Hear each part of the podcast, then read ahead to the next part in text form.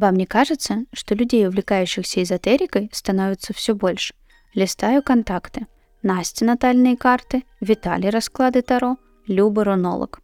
Привет, я Оля, и это подкаст «Лунные сутки», где вместе с вами мы выясняем, как эзотерика влияет на нашу жизнь. А помогают мне в этом различные эксперты.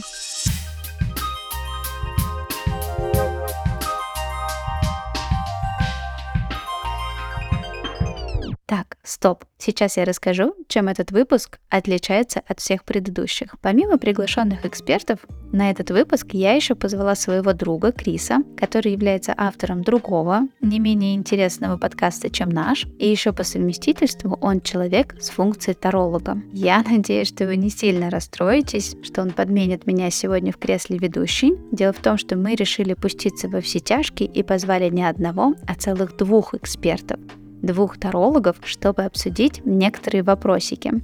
Кто уже давно слушает наш подкаст, открыли для себя карты Таро и делают первые шаги в этом начинании. И вот я подумала, что было бы классно, если бы ведущим на этом выпуске выступил человек, который сам практикует расклады. Поэтому не переключайтесь, я уверена, что Крис отлично справится с этой задачей, и мы услышимся с вами уже на следующем выпуске. Передаю тебе микрофон, Крис. Салют, меня зовут Крис, это подкаст «Лунные сутки», и вы спросите, где Оля, где Оля, куда ты дел Олю, что с Олей, а я отвечу, я за нее. Но это ненадолго, это ненадолго, не переживайте, это только в этот раз, потому что сегодня у нас с вами немножечко необычный выпуск, я бы даже сказал немножечко экспериментальный, потому что, ну вот у нас обычно как? один выпуск, один эксперт, и да, поможет нам, ну а дальше вы сами знаете.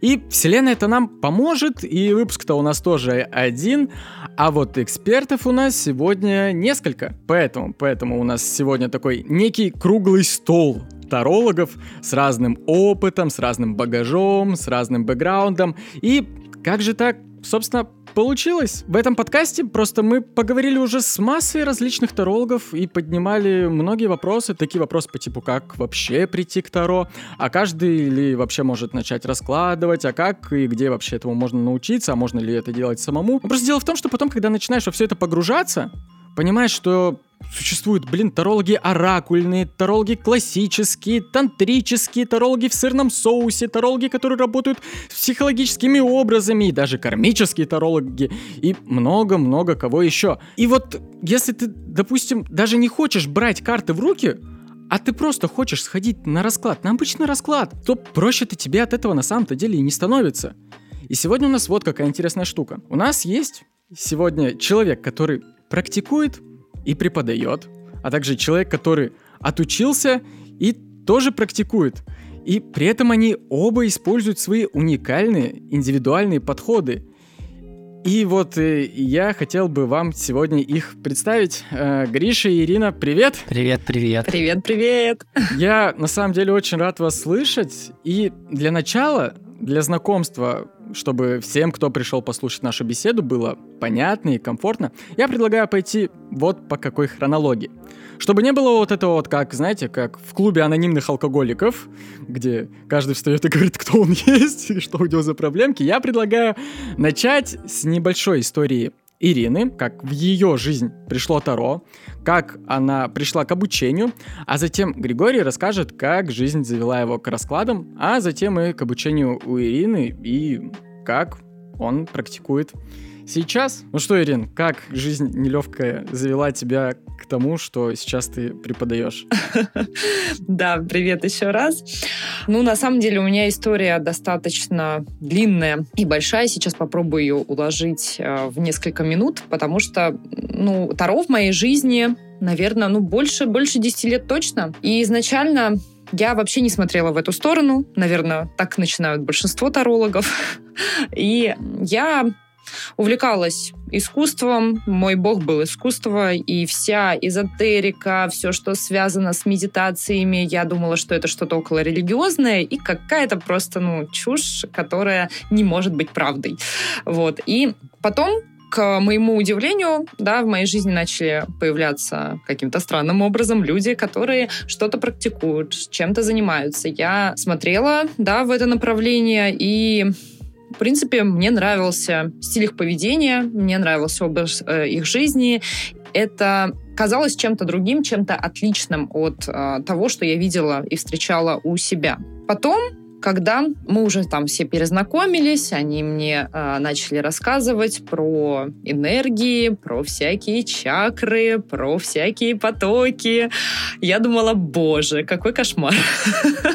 Как в это можно верить, ребята? Вы же взрослые люди, в конце концов. Потом как-то вот, ну, потихонечку, по чуть-чуть я вовлеклась в их образ жизни, в их мировоззрение. Оказывается, что они мне показали, что я тоже могу что-то почувствовать.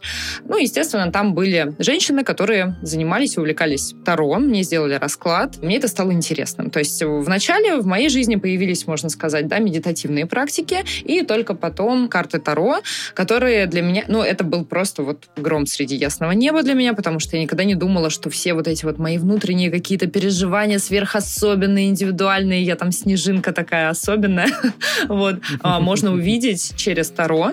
Мне все это просто рассказывают, дают а, пути выхода, какие-то рекомендации, которые звучат, ну, в принципе, очень-очень логично и понятно.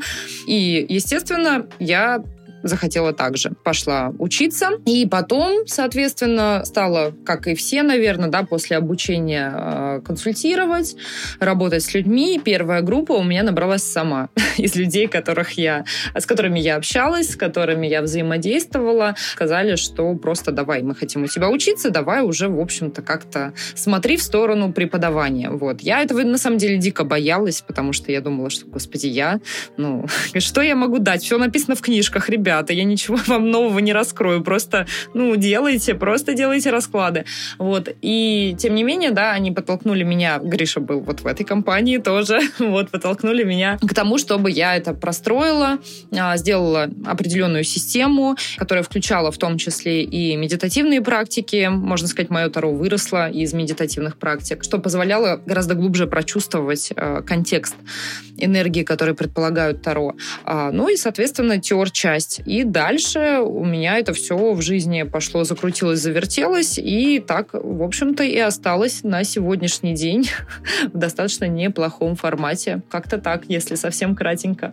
Слушай, мне прям интересно, когда ты сказала то, что ты набрала сразу первую группу, и у тебя с этим не столкнулась, ну, ты не столкнулась ни с какими проблемами, особо то, что она набралась как-то сама по себе. И это довольно интересно, потому что многие, кто практикует годами, не могут как-то подтвердить свою квалификацию, ну, для людей, да, показать свою экспертность для того, чтобы люди ими прониклись им доверились и пришли к ним на обучение. То есть сейчас многие ребята прибегают там чуть ли не каким-то инфо-цыганским методикам для того, чтобы, господи, да хоть кто-нибудь вот набрать там себе хотя бы небольшую группу, а у тебя как-то прям сразу. Ну да, потому что я думаю, что это еще лет 10 назад, э, когда не было столь популярна данная область, данная сфера, ну, сейчас, собственно, э, я также, наверное, могу сказать, что сталкиваюсь с этой проблемой, когда очень много людей, которые продают какие-то курсы, что-то вот связанное с Таро, связанное с эзотерикой, которое обещает быть богатым, успешным, счастливым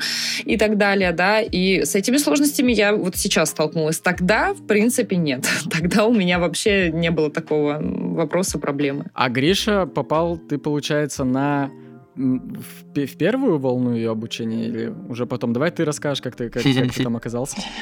Да, но если говорить вообще про карты, либо область эзотерики в жизни, как она появилась, то у меня родители в свое время интересовались возможной литературой, ну, что там, 90-е годы, что там было доступно, Свияж какой-нибудь и так далее, все различные авторы, которые там понахватались, здесь понахватались какой-то области знаний, возможно, за счет а, нахождения в какой-то чужой другой культуре, как-то адаптировали это все под а, наш менталитет и ну, выпустили это в книжные магазины.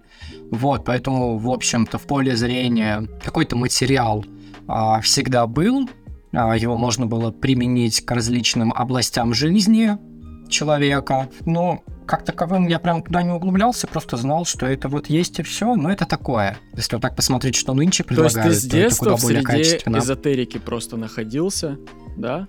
Ну не, ну не прям эзотерики, эзотерики, но просто у родителей, да, это как-то присутствовало в жизни.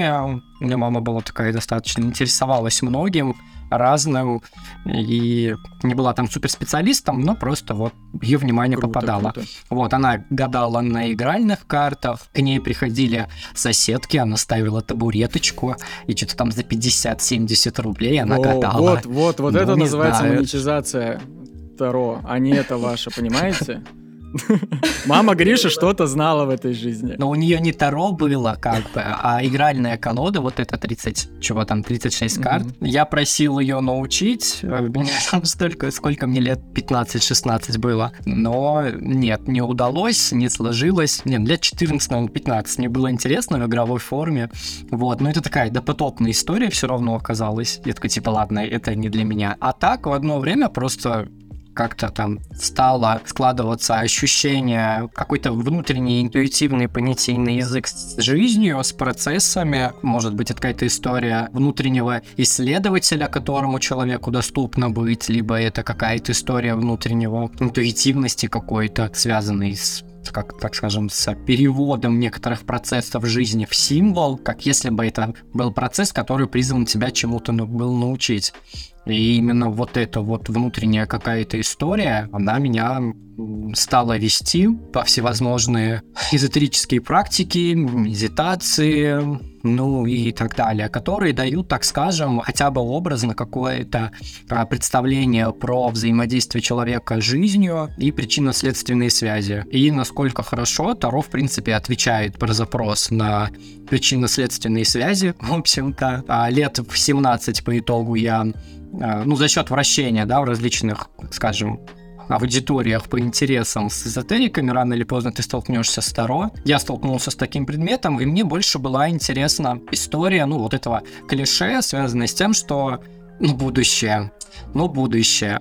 У меня уже как бы такое интуитивная внутренняя была какая-то способность плюс-минус какие-то обстоятельства. Я не знаю, что это, действительно умение там спрогнозировать интуитивно, либо действительно это можно было бы назвать каким-то ясновидением, но некоторые моменты, которые я прогнозировал, нет для других, а для себя они отыгрывались именно так, как э, я это чувствовал, как я это видел. Не знаю про что это, не знаю куда, но потом эта вещь, она запропала, я перестал просто на нее акцентировать внимание. Ну, то есть ты в какой-то момент начал понимать, что ты видишь эту жизнь через образы, понятные второ. И ты такой, типа, М, а мне это в какой-то момент настолько Нет. близко, что почему бы и нет? Нет, не совсем так, просто в один момент мне стало интересно сама история предсказательства, сама история того, чтобы можно было предвидеть какие-то события,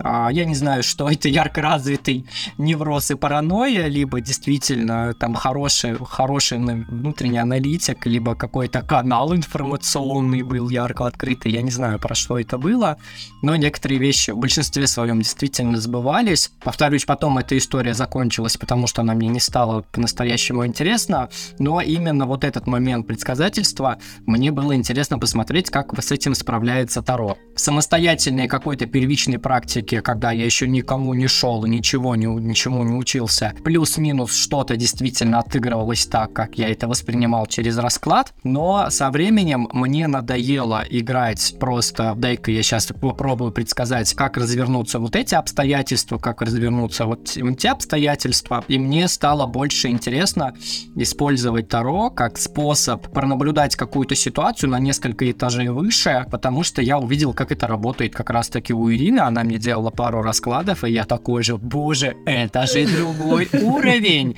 это же просто какой-то Верховный суд вообще всего, всей истории Таро в моей жизни.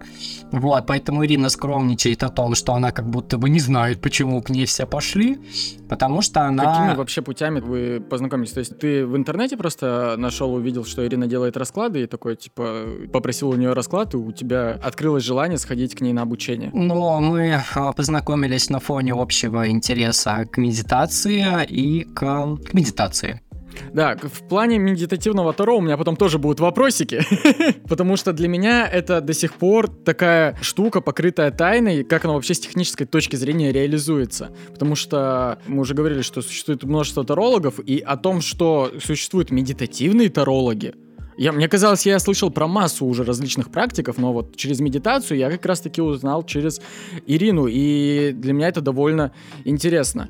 И э, я так понял, ты прошел у нее обучение и сразу же потом начал практиковать, да? Да, это была у нее, по-моему, то ли вторая, то ли третья, то ли четвертая группа, на которую мне очень сильно хотелось попасть, но в обстоятельства жизненные сложно было это включить с позиции там финансов, с позиции времени, но я чисто из принципа такой, нет, у меня будет такой опыт. И да, я попал, я прям помню, психовал тогда, прям нет, мне ну, надо. ну ты хотя бы хоть, и, хоть отсрочку бы делала бы людям, что ли, какую-то э, э, рассрочку по платежам. Смотри, как страдают люди перед тем, что преодолевают себя Нет, у меня, у меня тогда была цена гораздо ниже, и насколько почему-то вот в, в моем э, восприятие Гриша как раз попал на первую группу. Mm-mm. Нет, на вторую или на третью, причем Ирина Батьковна такая, ну ладно, я тебе скидочку 5 тысяч сделаю, но ты никому не Боже, а я вообще не помню, у меня почему-то вот в, в моей памяти, ну, у меня с современными рамками достаточно плохо все, но почему-то я думала, что ты в первый был. Вот оно и вскрывается, вот оно и вскрывается. Ну, на самом деле, ребят, я много времени провел на ваших YouTube-каналах, и я на самом деле, э, я думал, что вы просто ну, тарологи, которые просто знакомы. Просто один таролог отучился у другого, и теперь каждый по-своему практикует. Но когда я начал заходить к вам на YouTube-каналы, я вижу, что вы вместе делаете общие расклады, ходите там друг другу в гости. Гриш появляется на канале у Ирины. И, ну, во-первых, я видел, что у вас довольно классная сплоченная комьюнити людей. Я читал комментарии под видео, которые выходят. Но тот же самый момент у меня на самом деле возникли вопросики, и у меня вот, наверное, самый первый вопрос к вам будет вот какой. Вот этот вот формат, самый популярный, наверное, на текущий момент у тарологов в целом в сети, который я встречаю у многих, это вот этот вот интерактив со зрителями, его делают и в Инстаграме, и в прямых эфирах, его делают и на Ютубе, вы вот конкретно делаете на Ютубе, где делается общий какой-то расклад, зритель должен выбрать один из трех типов сигнификатора, да, то есть, по сути, вот э, для слушателей, кто не понимает, э, есть какой-то общий расклад на какую-то тему, что чувствует о тебе сейчас твой партнер, или какие у вас сейчас этапы в отношениях.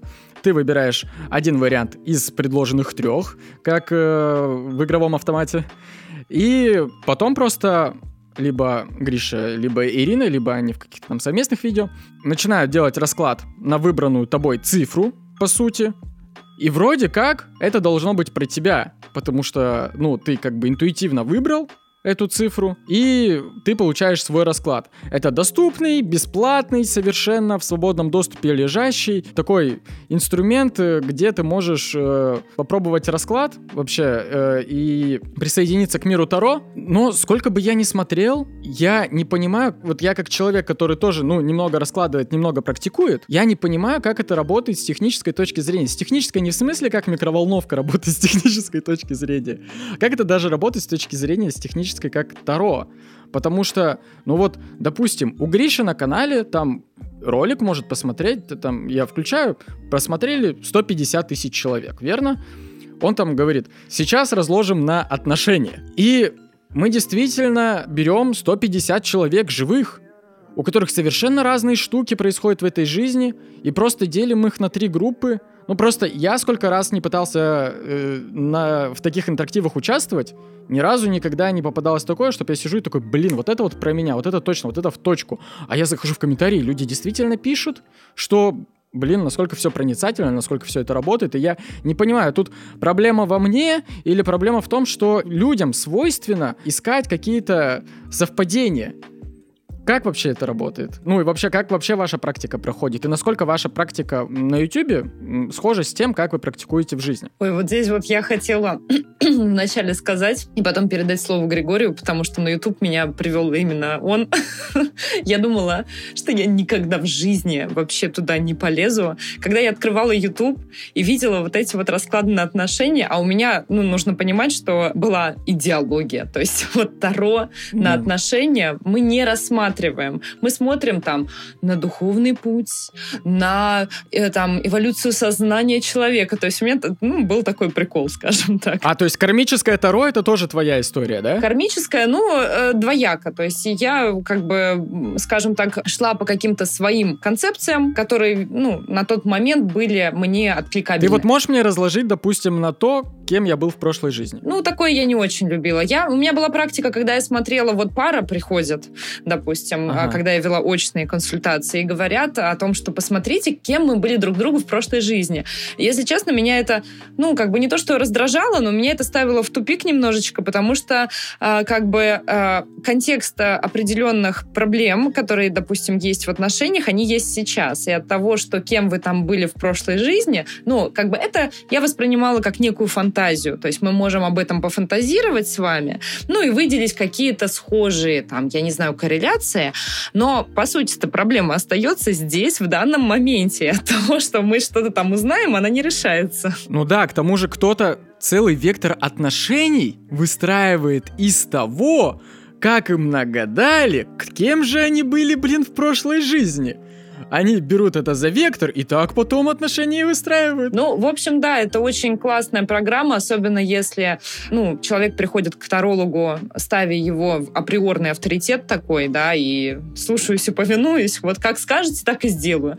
Вот, ну, то есть этот момент я тоже очень часто обговаривала о том, что, ребята, ваш выбор, это ваша воля, это очень важно сохранять собственное намерение, очень важно выстраивать жизнь вот, вот через это, да. Поэтому я, собственно, и на будущее тоже не очень еще, ну, скажем так, было очень много тем, на которые я не любила раскладывать, потому что я везде видела определенные клише какие-то.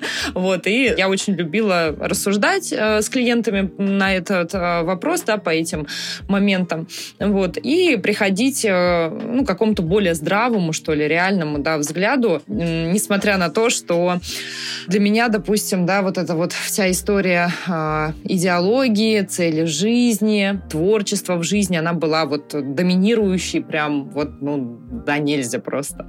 Вот. И когда я открывала YouTube и видела отношеньки. Я думала, господи, я туда никогда не полезу. Ну что, что я там буду вообще делать? Нет, ни в коем случае. Что обо мне думает Вася сегодня, а что думает Вася завтра?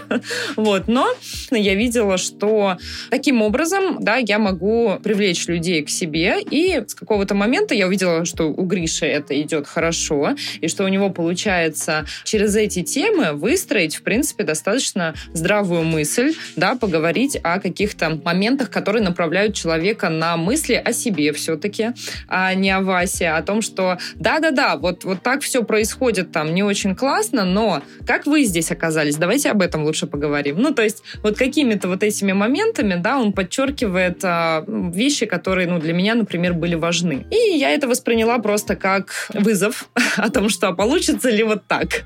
Вот.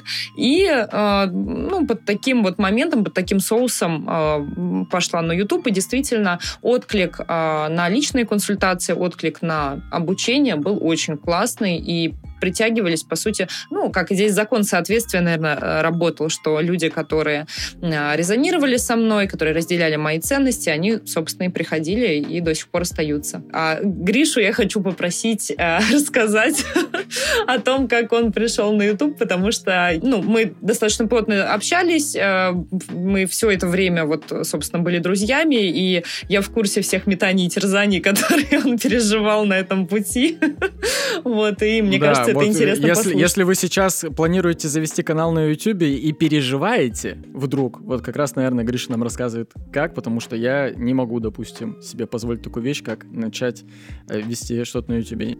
А, ну, первое, да, ты говорил о том, что как работает эта механика, и, может быть, в тебе проблема или э, в других, то здесь, мне кажется, вопрос личной поднастройки Некоторым действительно максимально не подойдет формат общего расклада, формат еще и на ютубе какого-то, и, возможно, те темы, которые предлагаем мы, они не лежат а, в просторе каких-то основных акцентов, на которые тебе сейчас стоило бы направлять внимание. Я это прежде всего так понимаю, то есть тебе сейчас просто это, ну, действительно не нужно направлять внимание. По поводу общих раскладов, здесь я могу сказать, что типа, а что я, это Ира, потому что у нее был Инстаграм, она тогда развивала Инстаграм, А я в Инстаграм, у меня с Инстаграмом все очень плохо, как если мы просматриваем это как площадку. Я пытался его вести, но я не знаю, что писать, я не знаю, какие фотографии, то есть меня вообще не варит котелок в этом направлении. А тогда было как-то вот модно о том, чтобы делать э,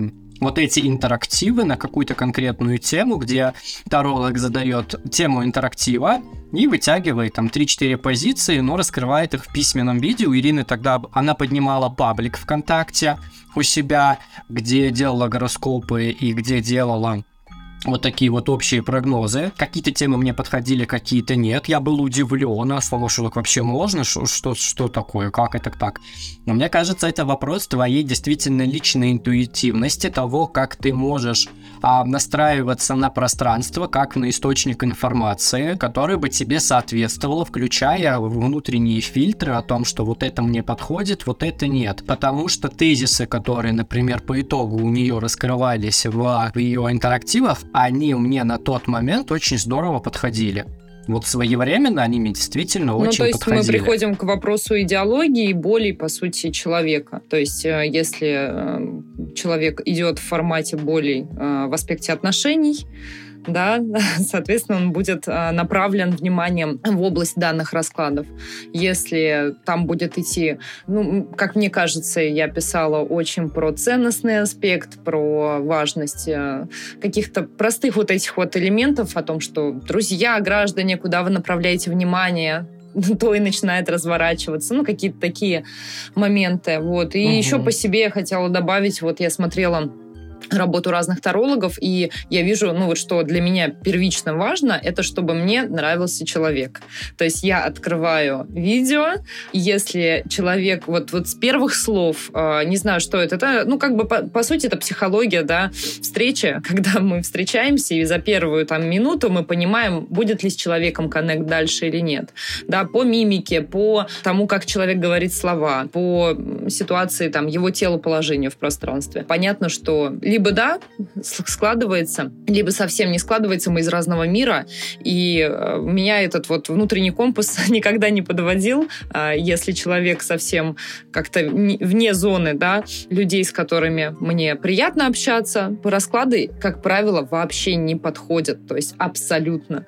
Вот, поэтому, может быть, просто не нашелся человек, который бы вот запал, понравился. У меня еще такой вариант есть. Короче, она имела в виду, что они, короче, мне просто не нравится, что они там читают, а понятия не имею, мне это не подходит. В общем-то, ну, человек, который бы понравился мне, я просто еще не встретил.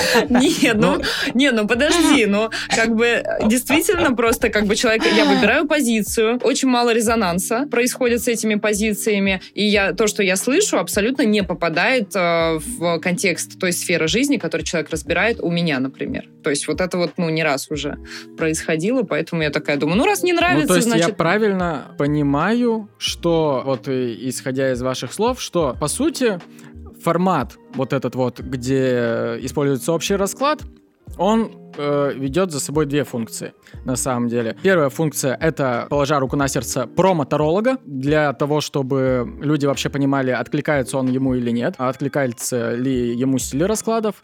И второе — это м, у вас вот такой дисклеймер был тоже в видео. Я считаю, что это достаточно важная штука, когда вы это проговариваете, о том, что, по крайней мере, вот у Ирины точно это было, э, в видео, где она говорит, ребят, общие расклады это то, где мы задаем только общий контур.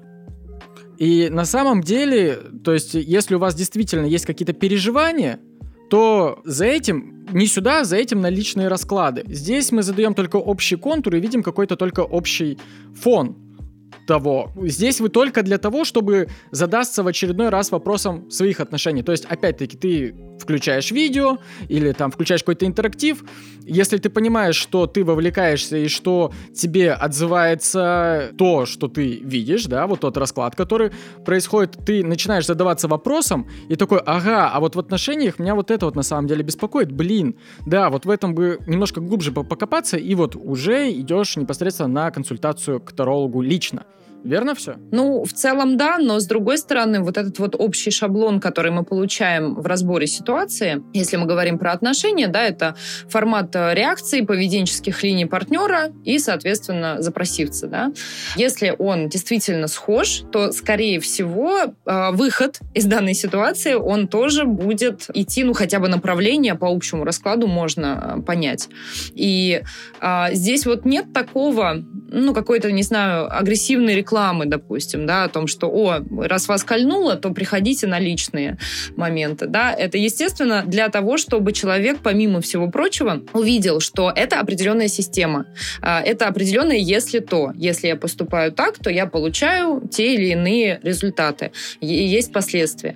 А, и, соответственно, чтобы это, ну, как бы помогало ему перестраивать, возможно, взгляд. Ведь когда у нас есть э, какая-то проблема, мы же там по уши, мы не можем отдалиться остановиться и рассмотреть ее немножечко подальше, возможно, да, вот. И такие расклады помогают чуть-чуть отстраниться, э, снять накал, э, снять вот эту трясучку о том, что, кажется, он меня не любит, вот, а давайте мы посмотрим шире. Мне кажется, как будто бы люди, наоборот, подсаживаются на это и начинают еще более стрессовать иногда некоторые. Я не говорю про всех, кому-то это и помогает, а кто-то начинает хаотично и вот э, лезть, и вот это вот на, на каждую свою проблему лезть э, вот в эти видео, а что он обо мне думает, и еще сильнее себя накручивать. Тогда Разве на личные консультации.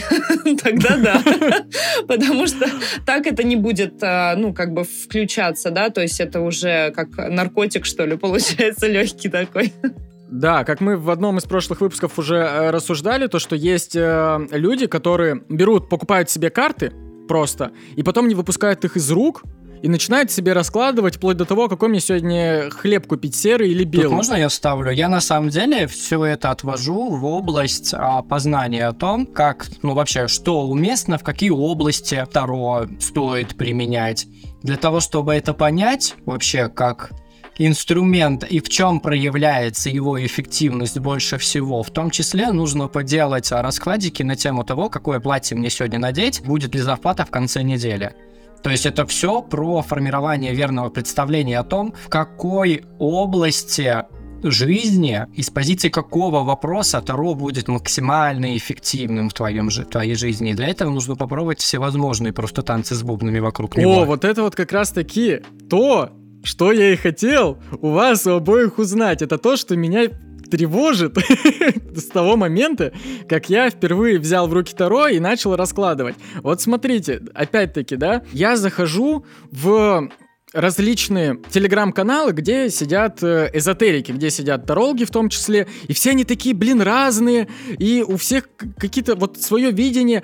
И, допустим, я, вот если я беру карты, да, то я не раскладываю просто так в течение дня на что-то. То есть я могу, я могу неделю к ним не прикасаться. При всем при этом я иногда консультирую, и ко мне время от времени приходят и спрашивают консультацию. Но дело в том, что я не таролог, и я, я просто, я человек с функцией таролога. Вот так вот я себя позиционирую. Человек с функцией таролога. Я могу разложить без проблем, по запросу. Вот. Если у человека действительно, э, он захотел ко мне прийти и спросить у меня что-то, без проблем разложу. Но есть люди, которые, вот серьезно, как ты говоришь, а какое мне платье одеть? А, а, а что мне сделать? А пойти мне сегодня с Васей на свидание? А не пойти мне сегодня с Васей на свиданий. И мне как будто бы кажется, как будто это перекладывание ответственности. И я не знаю, насколько это вообще здоровая штука.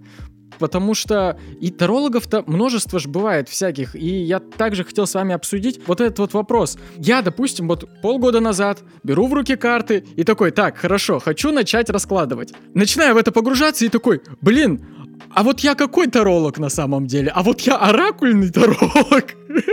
Или, или я, или может я какой-то там тантрический таролог буду? Или мне вот это вот нужно, или еще что-то? То есть как бы по итогу для себя, по факту, я открыл самый простой, самый первичную вот эту вот дверь, мы идем по школе э, Райдера Уэйта, да, открываем там книжечки, я там прочел литературу, и такой, ну, сначала мы будем работать через обычные образы, ну, и потом я через это прош... перешел к архетипам Юнга, и все, и, то есть, как бы, я вот через такие вещи. И для меня лично Таро и расклад — это просто генератор, для меня колода — это генератор различных ситуаций, который позволяет нам посмотреть на любую проблему под различным углом. Но опять-таки Ирина говорит, что для нее Таро раскрылось с точки зрения медитации, а для меня медитация это, это какой-то лес темный, я вообще не понимаю. Ну, то есть, как бы... Э, Но при а этом ты сторонше? употребляешь слово тантра, вот хочу заметить. Да, ты говоришь, да, да, что медитация, она от тебя далека. Но здесь, если это вот тантра в современном понимании, я не думаю, что ты так уж далек от медитации как таковой. Вот, и, блин, объясните мне, во-первых, насколько это нормально, когда ты берешь и раскладываешь вообще на все. То есть, как бы, насколько вот, вот эта сакральная работа с картами превращается в бытовуху, и как человеку, который хочет в руки взять карты, понять вообще, с чего ему начинать и в какую вот эту вот условную школу, категорию тарологов ему идти и познавать опять-таки, там, брать ли ему там колоду оракульную или идти через э, школу Райдера Уэйта, или вообще точно сто процентов вообще никуда не идти, идти только на обучение Карине и все. И других путей нету у нас. Ну, если честно, здесь, э, наверное, сколько людей, столько и мнений, поэтому я здесь буду говорить свое мнение о том, что, допустим, ну, я встречаю людей очень часто, которых э, тянет там к Таро Кроули, потому что им понравилась рисовка, и это все выглядит красивенько. Ну, вот просто на каком-то вот интуитивном ощущении, но при этом зачастую э, их внутренней выстроенности не хватает для того, чтобы взять философию Кроули, для того, чтобы прочитать, ну, потрудиться почитать его труды, допустим, да, включиться вот в его миропонимание, потому что, ну, сейчас, да, ну, к сожалению, большинством это считается достаточно сложным, сложным языком и сложным вообще, э, сложными эзотерическими концепциями. Вот. Потом, а, если мы идем в оракулы, да, то это считается достаточно достаточно таким легким, простым, и вот, э, ну, как-то тоже не, не катит.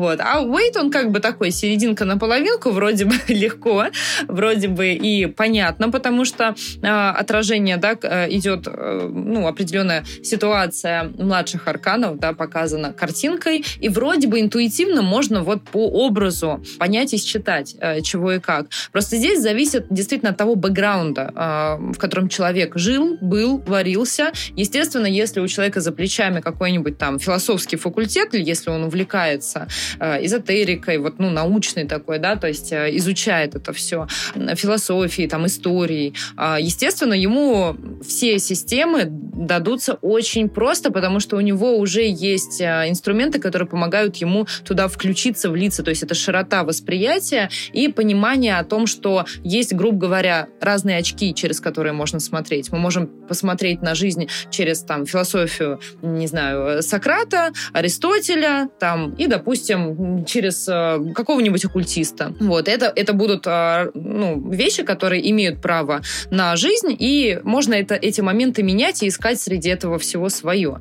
Вот. А есть люди, которые, допустим, идут э, с бэкграундом психологическим. Ну, психология сейчас достаточно распиарена, вот, и если это все-таки более... Ну, я всегда выступаю за качественный научный научный формат. Да, здесь я душнила. Но мне кажется, что... Почему только здесь? Спасибо. вот.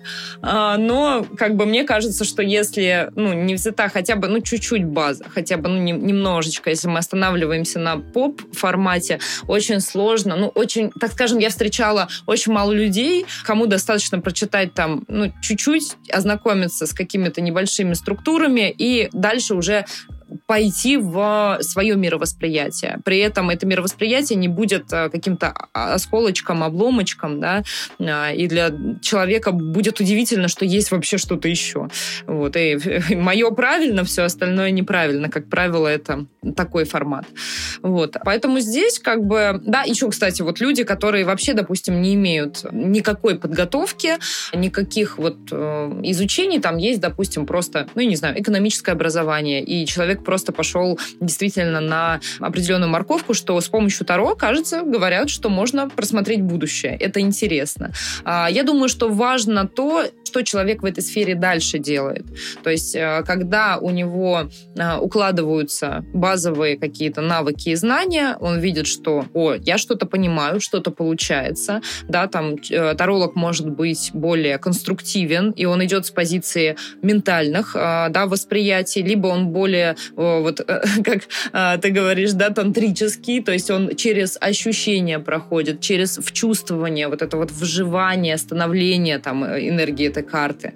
Вот. А, в принципе, неважно, да, то есть есть много этажей, и с позиции многих этажей можно с этим инструментом взаимодействовать. А, интересно, как он применяет это дальше. То есть складывается вот эта вот связь, э, либо же не складывается, и Таро просто остается ну, на формате хобби.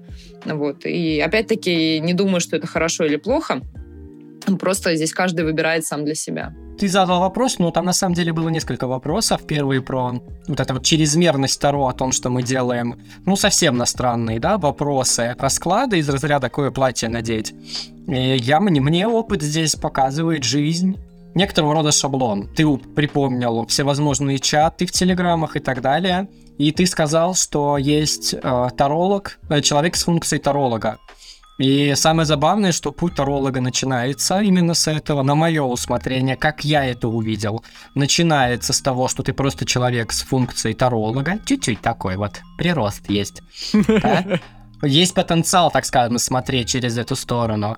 Следующий этап — это полная страсть, когда человек прикипел, и mm-hmm. он действительно уходит в эту страсть немножечко. Это нормально, мне кажется, мы тут не столько Таро, сколько в любом направлении мы будем формировать, когда мы формируем свою личность через какое-то знание, либо через какой-то навык, мы будем смещать туда очень много ресурсов. Не будь это музыка, либо рисование, мы будем смотреть через эти призмы, как это выглядит внешне, как чтение всевозможной литературы, через призму которой я пытаюсь потом потом трактовать, либо изучать Таро, либо же это будет чатик, где собрались девочки для того, чтобы сделать расклад, на как, в каком платье я больше произведу эффект на руководителя, работодателя, либо ухажера, это тоже подход. Мне кажется, почему вдруг мы не можем действительно озадачиться тем, какое платье на человека больше произведет впечатление. Мы можем рассмотреть эту ситуацию, да, мы можем рассмотреть эту ситуацию. Но тогда получается, что вот в этом каком-то этапе полного прикипания какого-то, да, а, рано или поздно она заканчивается, потому что человеку рано или поздно придется возвращаться к себе, рано или поздно придется возвращаться к собственной индивидуальности, так скажем, изучив вот это вот, да, когда он решил, что мне хватит. Все, моя страсть меня вот выучила, да, как я понимаю он просто заново становится человеком с функцией таролога, только теперь параллельно он может еще кого-то научить. Угу. Мне кажется, вот, кстати, по поводу какое платье надеть. Ну, вот здесь я немножечко не согласна. Ну, видимо, мой подход к Таро, он все-таки был э, с позиции некого такого идеализированного э, духовного инструмента. То есть, да, как будто кто-то есть, кто сакли- сакрализирует колоду, вот этот самый вот момент, да, угу. а кто нет.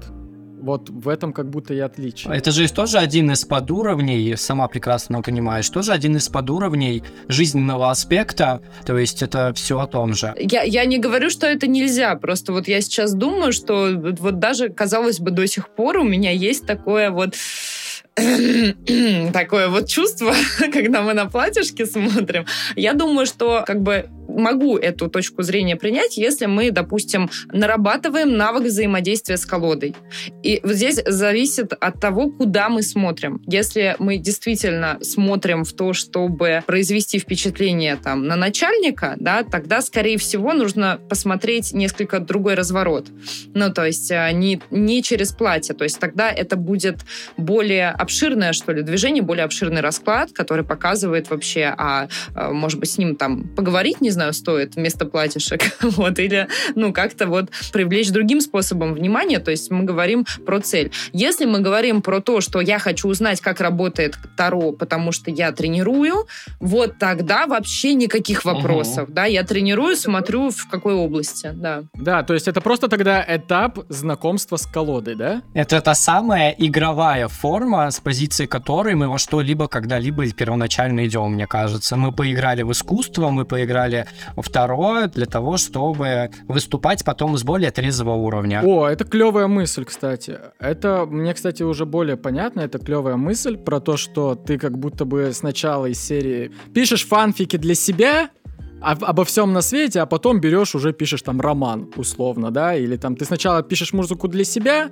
играешь в это, а потом Да. делаешь то же самое с колодой. Да, мне кажется, Да. любая страсть, она через вот этот аспект внутреннего ребенка будет начинаться через игру прежде С всего. этой позиции мне как будто бы понятно, да. Потому что я вижу даже среди своих подписчиков, которые вообще... А у меня Инстаграм не про Таро, но я вижу то, что я смотрю сторизы, на кого я подписан, девочки покупают себе колоды и начинают поначалу раскладывать как будто бы просто на все. Просто, ну вот, э, ну сейчас тенденция такая. И интересно наблюдать за тем, у кого это выливается во что-то серьезное, а кто продолжает раскладывать на платьишки. Но, но я здесь полностью при этом все равно согласен с Ирой. У нас с Ирой такая функция, она сверху вниз, я иду снизу вверх.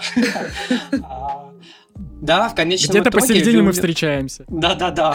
Любое Таро, неважно какое оно у тебя, будет вести тебя к твоей собственной идеологии и того, как в контексте твоей души, что ли, я не знаю, в контексте тебя существуют твои намерения э, и твой способ проявления, что вот для тебя это что такое. То есть куда ты будешь действительно уходить, вот на такие очень высокие этажи, ну, наверное, какой-то осознанности, и э, намерение, умение формировать намерение и действительно взаимодействовать с этой реальностью, если мы к этому готовы вообще. Потому что многие тарологи не хотят взаимодействовать никак с реальностью, мне кажется, на И самом деле. происходит просто побег в концепцию. Да, Хорошо, тогда вот, а, а как, э, вот если мы переходим к следующему вопросу, для людей, кто вот сейчас слушает этот подкаст, для начинающих тарологов, кто вот купил себе колоду, уже поразла- пораскладывал уже там вот в игровой форме, и он такой, а где мой следующий этап? Как мне вот в какую-то более узкую стезю уйти?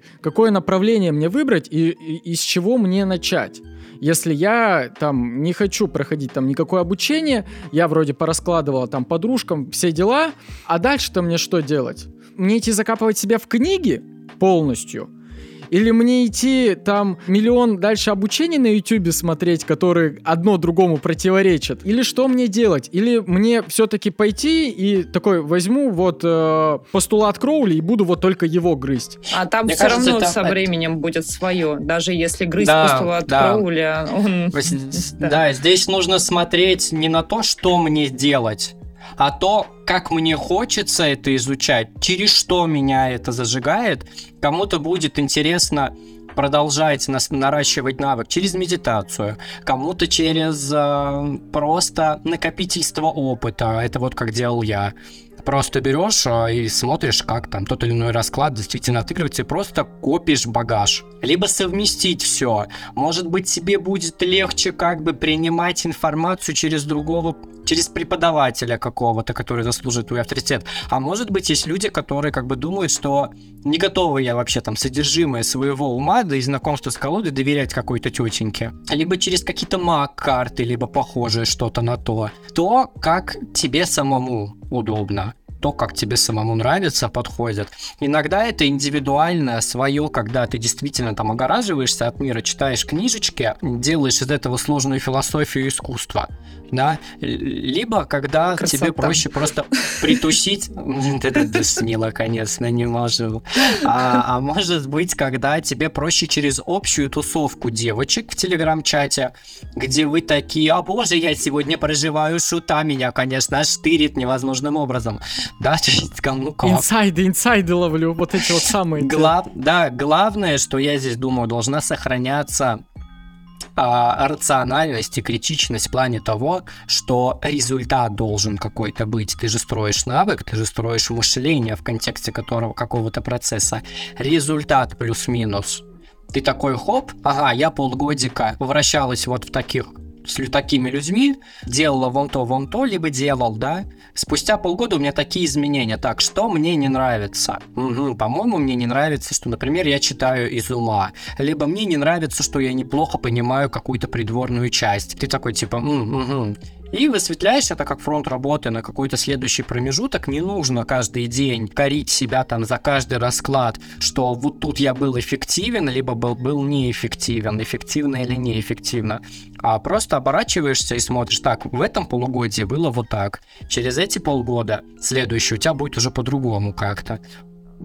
Там есть какие-то образные циклы временные. Мгм. Я думаю, что здесь важно в том числе вот э, не ждать от себя прям тут же быстро. То есть то, с чем я сталкиваюсь, да, когда люди приходят, они ждут, что вот они сейчас э, достанут колоду карт, они уже ну, получили первый ну, вход да, в навык, они уже знают, что значит каждая карта, и сейчас вот попрет магия. То есть вот сейчас я разложу, и я увижу все, или я прочувствую все, и буду ясновидящим. И мне кажется, это основная ошибка, потому что навык, э, как Гриша правильно да, рассказал про данный момент, он не формируется быстро. Тут же не будет, там будет идти ситуация наращивания. И здесь уже в зависимости от специфики человека. Я, ну, как мне кажется, уже все поняли, отправляю в литературу, я отправляю в доп. книжки, потому что если вам интересна медитация, вот, изучите, пожалуйста, вот здесь вы прям можете туда включиться, пойти и так далее. Если вам интересна психология, о, сейчас, погодите, записывайте, сейчас вот эти книжечки, они прям тут вам будут давать много инсайтов. И через наложение, да, вот этих как э, разные слои кальки. То есть, получается, мы на Таро кладем слой там один, другой, третий, четвертый, через это на все смотрим на реальность. И получается очень такой интересный калейдоскоп. Как бы у меня вот, наверное, такой подход. Поэтому, блин, настолько все вот в каждом вопросе я смотрю, думаю, господи, ну это же настолько все зависит от человека, что ему И нужно, его- куда он идет. И его, и его ожидания от того, как он хочет, чтобы это выглядело у него на самом деле.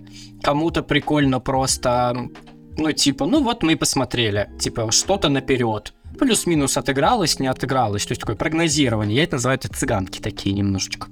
Вот. А кому-то интересно, я это называю людей с внутренним исследователем, с внутренним живым мистиком, которым интересно рассматривать каждую там ситуацию жизни, прибегая там, к каким-то своим символичным интерпретациям по поводу него. Я это называю просто внутренний исследователь. А кому-то интересно действительно Таро включить как такой вот способ исследования своей жизни, судьбы, своих ощущений, своих взаимоотношений с собой, жизнью. И это уже немножечко другое, это уже на несколько этажей выше. Вопрос того, как ты хочешь, чтобы это было у тебя. Инструмент может проявиться в твоей жизни многогранно. То есть главное, да, понять, для чего ты вообще, в принципе, это берешь. Э, Самое главное, для чего ты берешь колоду, потому что у кого-то это азарт, узнать, а что ж будет завтра? А Да. что же у нас там, да? А у кого-то это, как ты говоришь, с точки зрения исследования, да? Я, блин, так, я, я так выпуск и назову, я не шучу. Я назову выпуск «Как стать тарологом без смс-регистрации». Причем самое забавное, тарологи, которые... на такой-то номер.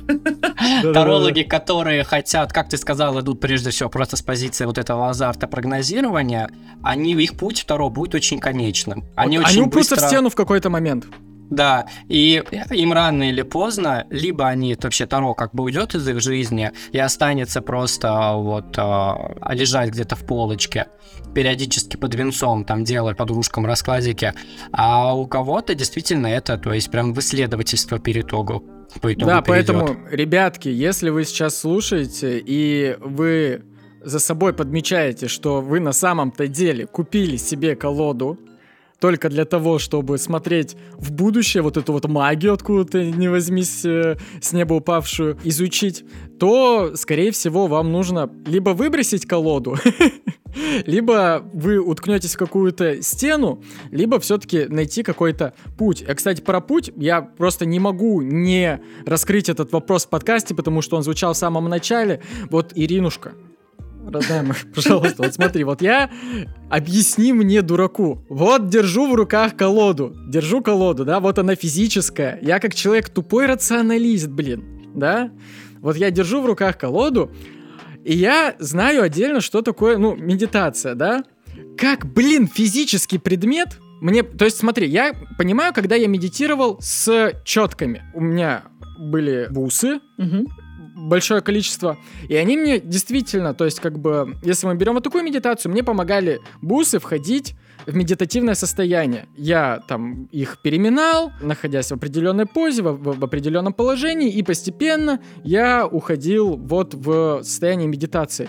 Карты, блин, как это, как с картами это работает? Ну, во-первых, я, наверное, хочу заметить, что не столько бусы помогали тебе, ну, то есть ты брал в руки бусы и сразу был в трансе в каком-то. Скорее всего, это работа твоего восприятия, твоего сознания, когда ты с помощью определенного предмета э, погружал себя, помогал, да, и настраивал этот предмет через, э, наверное, там, не знаю, сотни раз, сотни подходов в эти медитации, и потом, когда ты зафиксировал свое внимание, да, сформировал сформировал привычку, что я беру эти бусы, и у меня есть определенное состояние. Скорее всего, со временем это начало работать гораздо круче и качественней, чем в первый раз, когда ты их взял в руки. Примерно такие же штуки, наверное, и с колодой, только здесь это идет на моменте определенных э, устоев, законов, которые э, необходимо принять для медитативной работы с картами, потому что первые, ну, установка, да, так скажем, первая установка, которую я э, даю, да, это у карт есть энергия.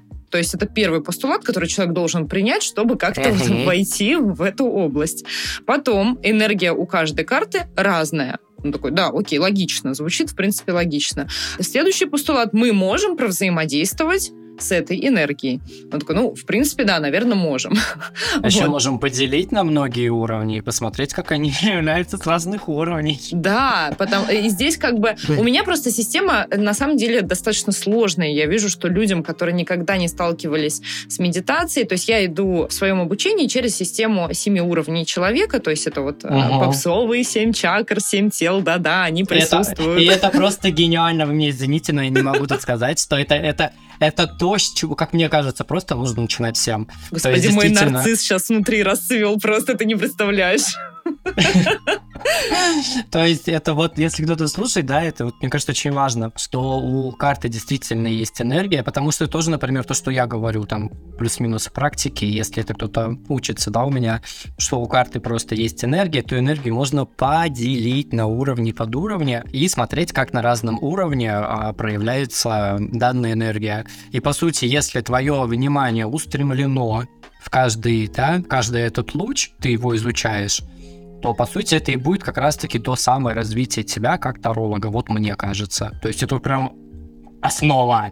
Это база. Упереться. Мне кажется, что здесь э, актуально привести пример, что, что это значит несколько уровней карты. Да? То есть если мы говорим про вот эти вот семь тел, да, то э, у нас э, первый базовый материальный уровень, и каждая карта проявляется каким-то образом в материи. То есть, например, шут как некое новое начало, или там маг как некое волевое действие, то есть влияние на материю конкретное определенным образом.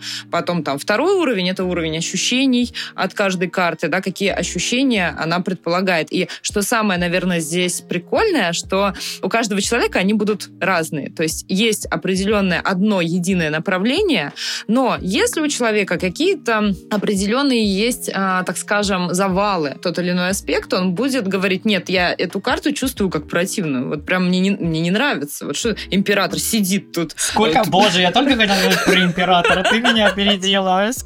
Ну это мы про старшие арканы, хорошо. Это вот мы, допустим, про старшие арканы. Я, ладно, допустим, я могу понять. Шестерка мечей, да, это что? Это у нас какая-то сила хитрости? Вот это вот у нас или что? Ты имел в виду семерку мечей про хитрость, наверное? Таролог забыл, что такое шестерка мечей. Напомните, что там нарисовано спасал. Не, шестерка мечей это же когда мы уходим от а, а, чего-то а, достаточно противненького к неизвестному, но идем.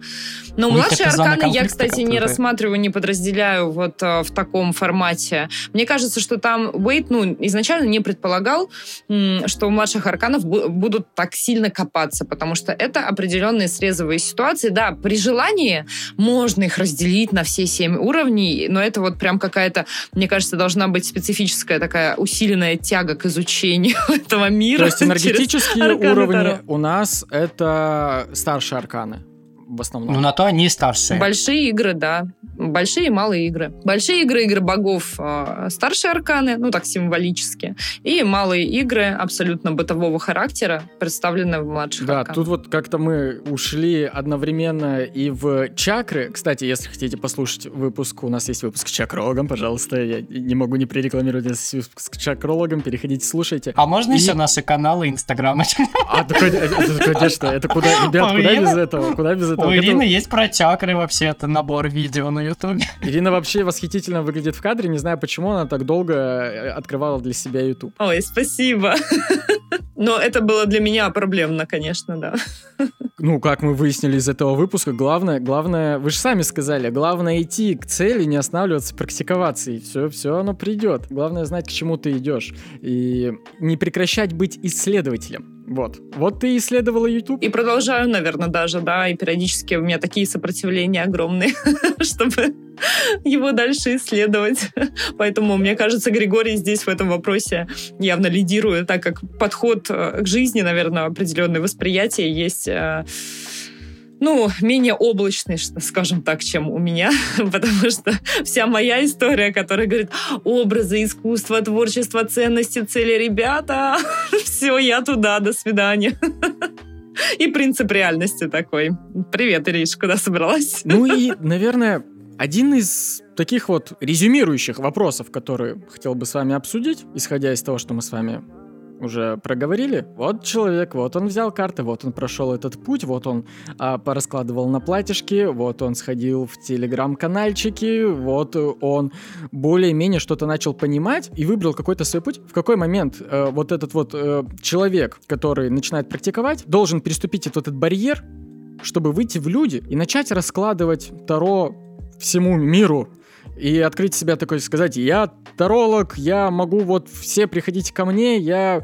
э, а потом уже из какого момента он должен брать... э, ну вот, понятное дело, что у каждого свое. Ну вот с вашей точки зрения, с вашей конкретно вот э, личностной у каждого. В какой момент начинается вот это вот моральное право выходить в люди, как перебороть этот страх, когда он это должен делать, и в какой моральный момент он должен такой, ну все, я могу еще и за это деньги брать. Когда он понимает, что таким образом его, как, его развитие как таролога будет максимально эффективным. Мне кажется, в принципе, ну, как я говорю своим ученикам, да, а, хотя бы минимум брать необходимо уже после прохождения курса, когда вы гадаете, делаете расклады человеку, который вас не знает. Но это вы знаете что-то из серии, когда приезжает автобус, и на нем написано «За рулем ученик». Вот это вот зачем нам информация? Чтобы мы с опаской заходили в этот автобус, как бы были вот прям на стреме.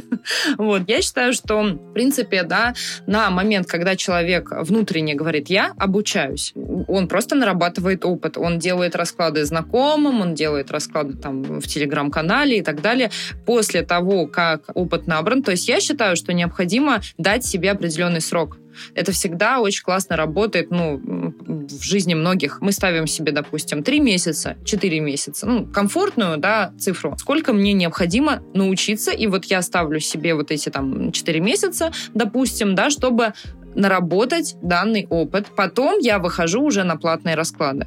То есть договориться с собой. Если там, естественно, всегда практически каждый таролог э, встречается с темой э, внутреннего перфекциониста, с темой о том, что ну, очень страшно делать это, это как будто бы становится правдой. Я перестаю мечтать, я перестаю в это играть, а я выхожу и беру реальные деньги. И значит, я прям должен. Да? И мне кажется, это во многом убивает э, консультацию всю, потому что ну, это нагромождение, которое не дает тебе быть в этом свободным. А это самый кайф и для консультирующего, и для консультируемого, для запросивца. Когда можно, да, выходить в эту практику? Мы можем все поделить на этапы развития и становления таролога. Ну, внутри себя, так скажем.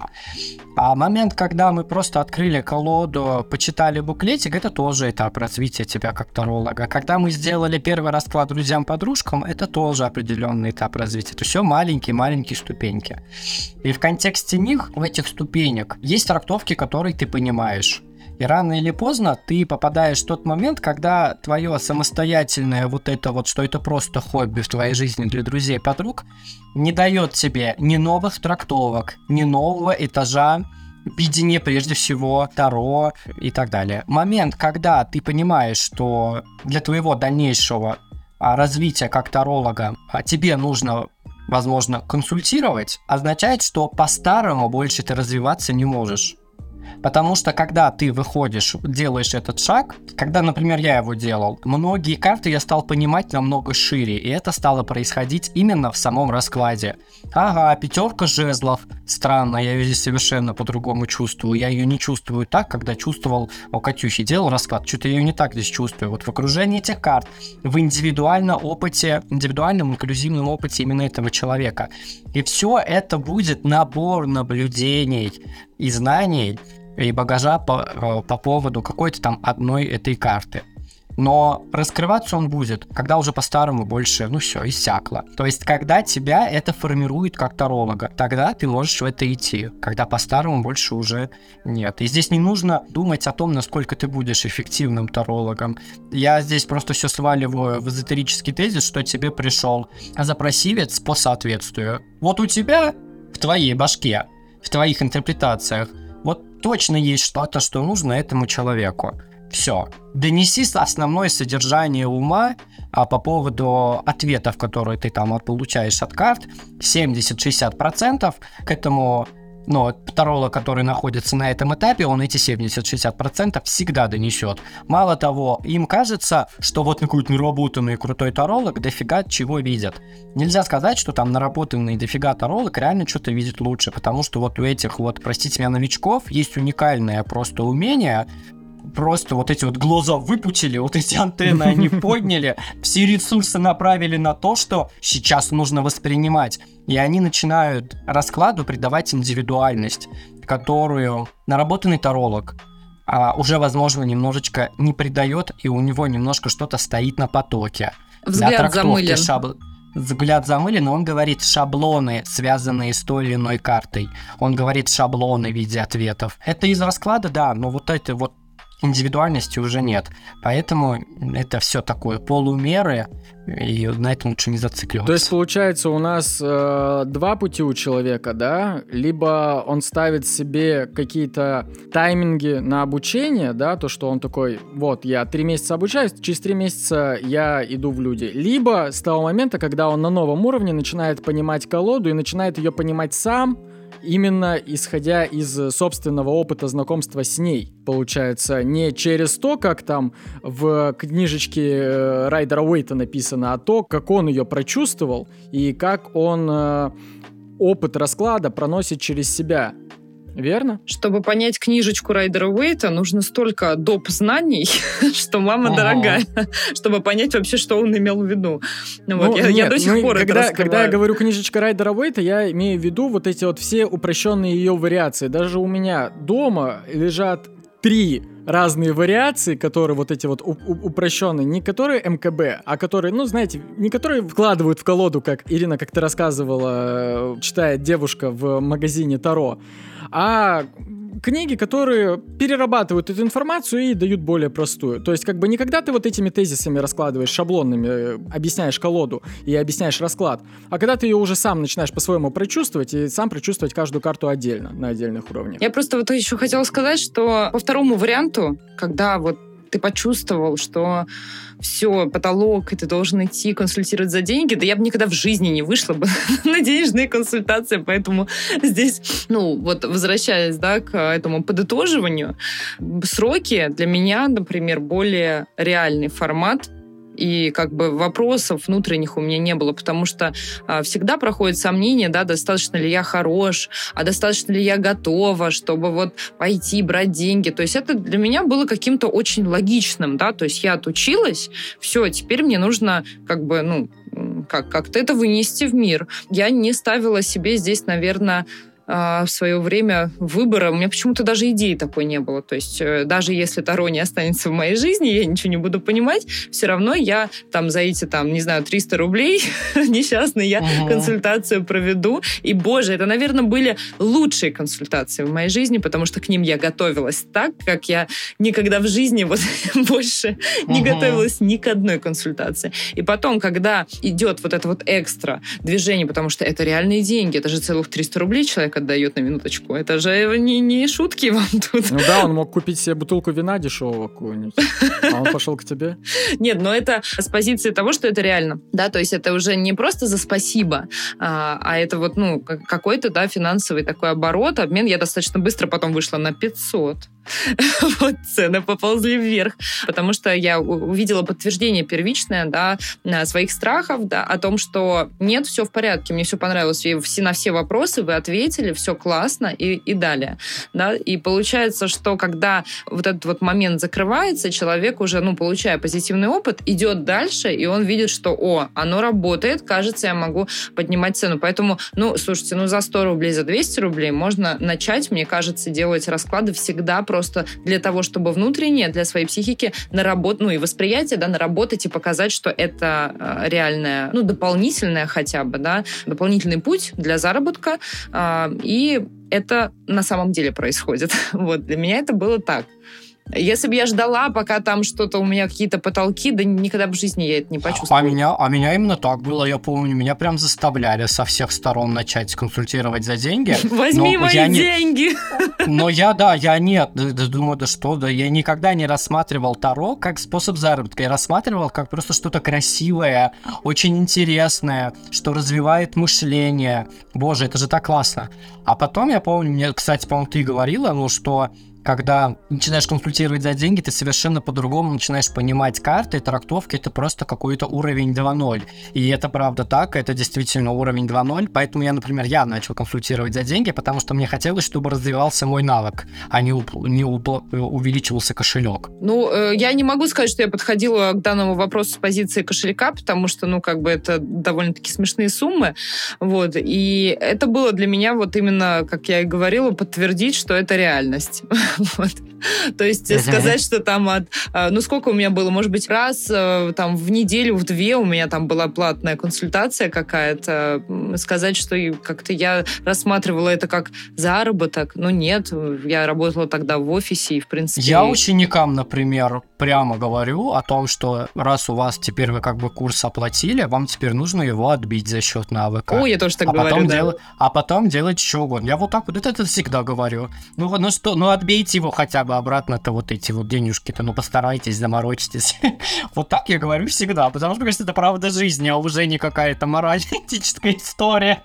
Вот видите, какая у нас э, жизнеутверждающая концовка. Да, о чем нам говорит? О том, что котики, если вы вдруг раскладываете уже какое-то время, держите карты в руках, уже разложили всем своим подружкам, но не стесняйтесь вы попросить за расклад денежку на кофе, Человек не обеднеет, а вы перейдете на совершенно новый уровень. Ну что ж, спасибо вам огромное, что вы пришли, ребят. Было очень круто с вами пообщаться, провести время. Просто для меня это первый опыт общения сразу с двумя экспертами. Я, наверное, волновался тут как этот, как, как студент, у меня э, ручечки потели даже немножечко, потому что действительно э, я такой этот э, супер неопытный относительно вас, и мне как-то еще с вами еще беседу надо успевать поддерживать. Я надеюсь, вам тоже понравилось. Да, было было классно. Да, я очень думал, я думал, будет, я думал, будет по-другому. Немножко. И вам спасибо, что дослушали этот выпуск до конца. Я надеюсь, вы хорошо провели с нами время. Я надеюсь, что вы что для себя почерпнули, для вас открылись какие-то новые пути исследования Таро. Обязательно, обязательно заглядывайте в соцсети Гриши и Ирине, на их YouTube-каналы, на канал Polar Star к Ирине и на канал шоу Таро Гриша. И на их инстаграмы, и телеграм-каналы, и ВК у них тоже есть. Ссылки на все это я, разумеется, оставлю в описании к выпуску. Также добавляйтесь, пожалуйста, в наш телеграм-канал. Там мы скоро запустим голосовалку для идей к новому выпуску. И если вы хотите получить персональный раскладик, прям вот не вставая с дивана, с качественными проверенными специалистами, то переходите в лучший сервис с онлайн-консультациями Таро-специалистов Лунара. К тому же для всех новых пользователей первая консультация бесплатна. Все тарологи Лунара проверены и имеют отличную репутацию. С их профилями также можно ознакомиться на сайте, а некоторые из них даже точно так же были у нас на подкасте, их можно точно так же послушать. Лунара это, пожалуй, лучшее место, куда можно прийти за своим самым первым раскладом и ничего не бояться. Ссылка на сервис тоже будет в описании. Не забывайте, пожалуйста, оставлять отзывы на подкаст в Apple iTunes и ставить сердечки в Яндекс Музыке. Это очень помогает жизни, продвижению подкаста, а ваши отзывы помогают делать его еще лучше. Поэтому скоро услышимся. Пока-пока.